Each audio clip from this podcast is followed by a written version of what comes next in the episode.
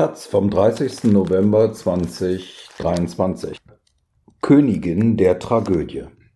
Die Sopranistin Maria Callas, die als größte Diva des 20. Jahrhunderts gilt, wäre am 2. Dezember 100 Jahre alt geworden.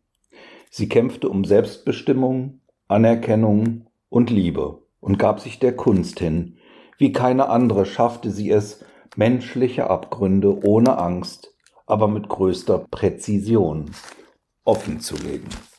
Von Doris Akrab. Wir haben doch Beyoncé. Warum sollte uns eine vor fast 50 Jahren verstorbene Opernsängerin interessieren, die an diesem Wochenende 100 Jahre alt geworden wäre? Zum Beispiel, weil diese Frau Maria Callas das größte Repertoire an Abgründen mit ihrer Stimme erreichte, weil sie damit 50 Shades of Dunkelheit aufrufen konnte, von Abscheu bis Hass, von Elend bis Qual.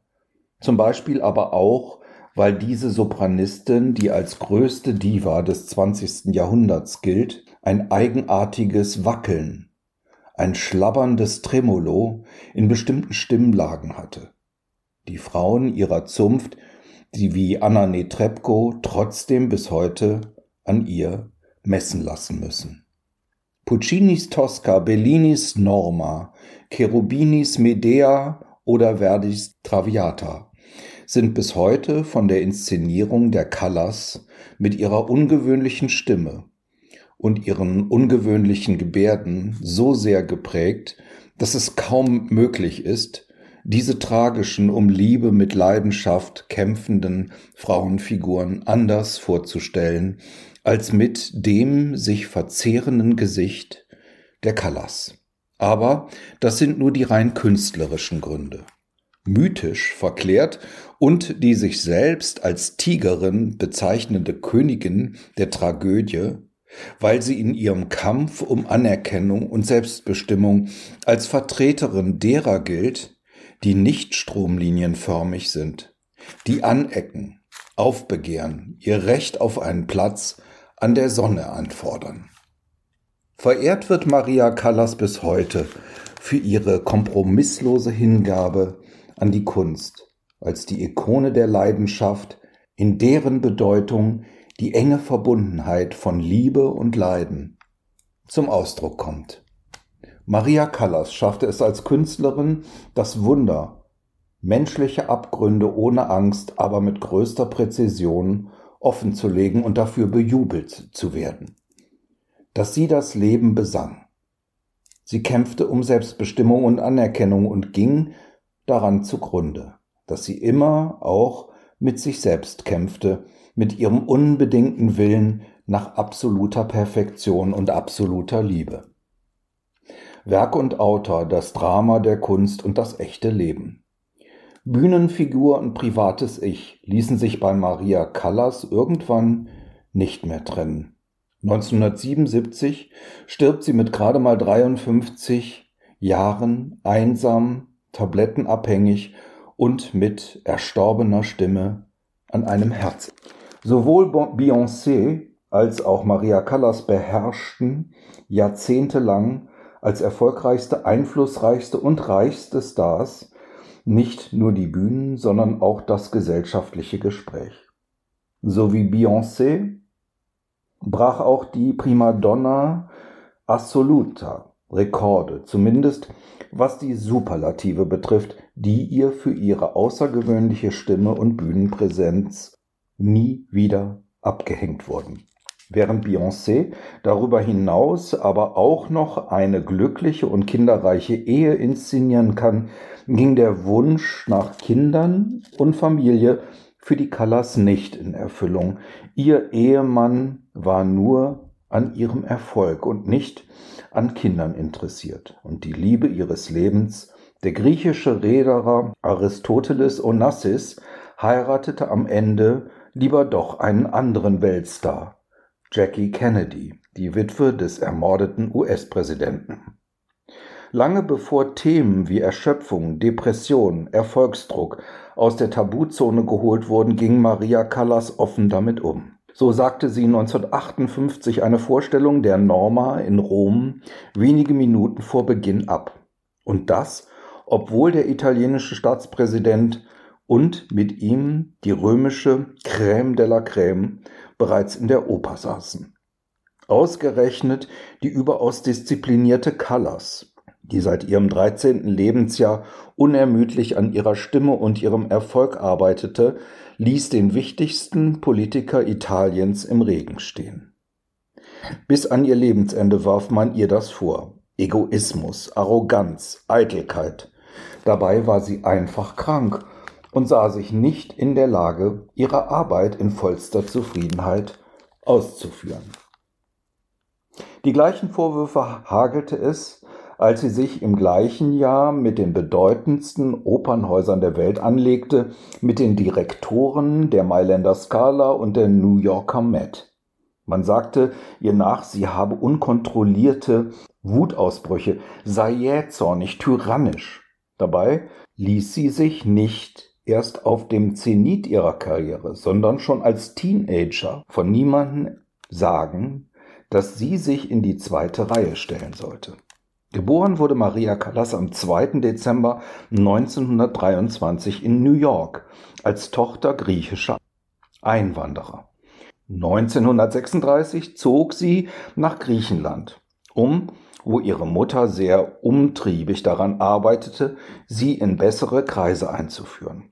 Doch letztlich war es Maria selbst, die sich in Athen heimlich bei der Gesangslehrerin Elvira de Hidalgo einschlich, die ihre wichtigste Förderin und Freundin wurde. Freunde hatte Maria Callas nicht viele. Einer von ihnen war der italienische Filmemacher Pier Paolo Pasolini. Sein Film Medea hatte er Maria Callas, die die Hauptrolle spielte, auf den Leib geschrieben. In ihrer Kompromisslosigkeit und Radikalität in der Kunst waren sich die beiden sehr nah. Aber auch im Humor, den die Callas bei aller Disziplin Wut und Tragödie auch hatte. So sagte sie in einem Interview mit dem britischen Reporter David Frost auf die Frage, wie es sich als Legende lebe. Das Publikum hat mich zu einer Legende gemacht, aber ich bin nur ein Mensch. Wäre ich das nicht, hätte ich wahrscheinlich besser gesungen.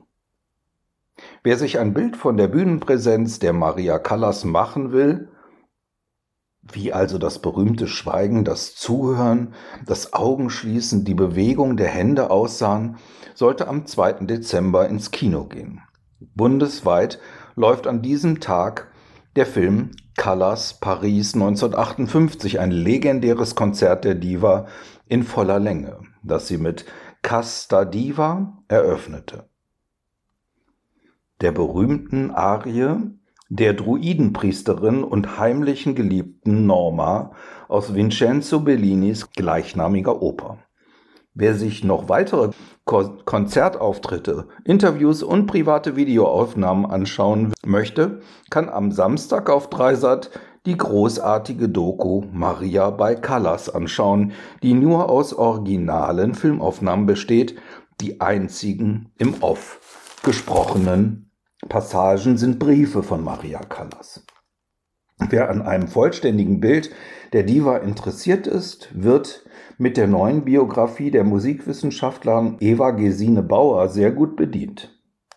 Dicht und spannend erzählt die Biografin Mozarts, Chopins und Marlene Dietrichs das unglaubliche, ereignisreiche Leben der Callas in all seinen Ambivalenzen und Krassheiten. So erfährt man einiges Erstaunliches aus der Zeit, in der Maria Callas noch Fräulein, Fräulein Carlo Goropoulou war und noch unklar schien, ob ihre Stimme ein Kontraalt, eine Mezzosopran oder auch ein reiner Sopran war. Und die ihre erste Gesangslehrerin als Turmglockenspiel bezeichnete.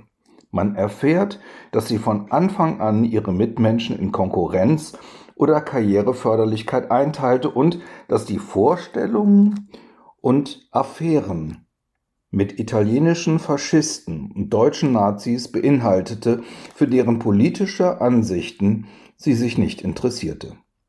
Was sie interessierte, war deren Einfluss, den sie sich zunutze machen wollte.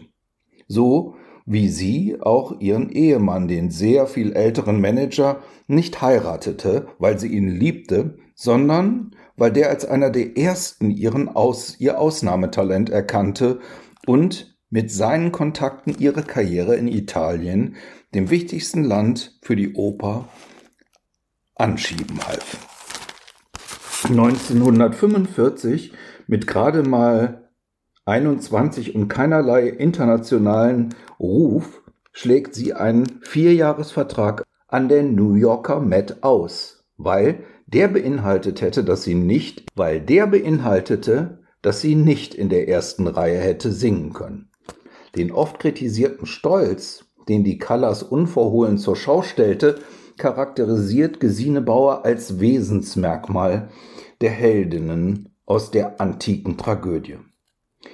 Wie die trug sie ihn als Rüstung gegen Schmeicheleien, die ihre Zielstrebigkeit hätten aufweichen können. Überhaupt habe die Callas alles von einer antiken Tragödienheldin. Sie sei nie Märtyrerin, sondern Kämpferin gewesen. Groll und Auflehnung charakterisiere diese Figuren und nicht die Annahme des Leidens. Dass die Callas ihre Auftritte Schlacht nannte und unterstreicht diese Interpretation, die auch Pasolini zu ihren Lebzeiten hatte. Sie ist eine Frau, in gewisser Hinsicht die modernste aller Frauen, aber in ihr lebt eine Frau der Antike, geheimnisvoll und magisch, deren Empfindungen einen unglaublichen inneren Konflikt bei ihr auslösen. Die Skandale, die Abstürze, das frühzeitige Ausbrennen, alles Elemente, die auch die Popstars späterer Generationen kennzeichneten. Auch Maria Callas Leben diente als Vorlage für Romane, Filme, Theaterstücke und Modeschauen. Das alles hätte ihr wahrscheinlich gefallen, aber noch mehr, dass ihr größter Verdienst daran, erinnert Bauer, darin liegt die Oper vor dem allmählichen Verderben in der Gleichgültigkeit gerettet zu haben.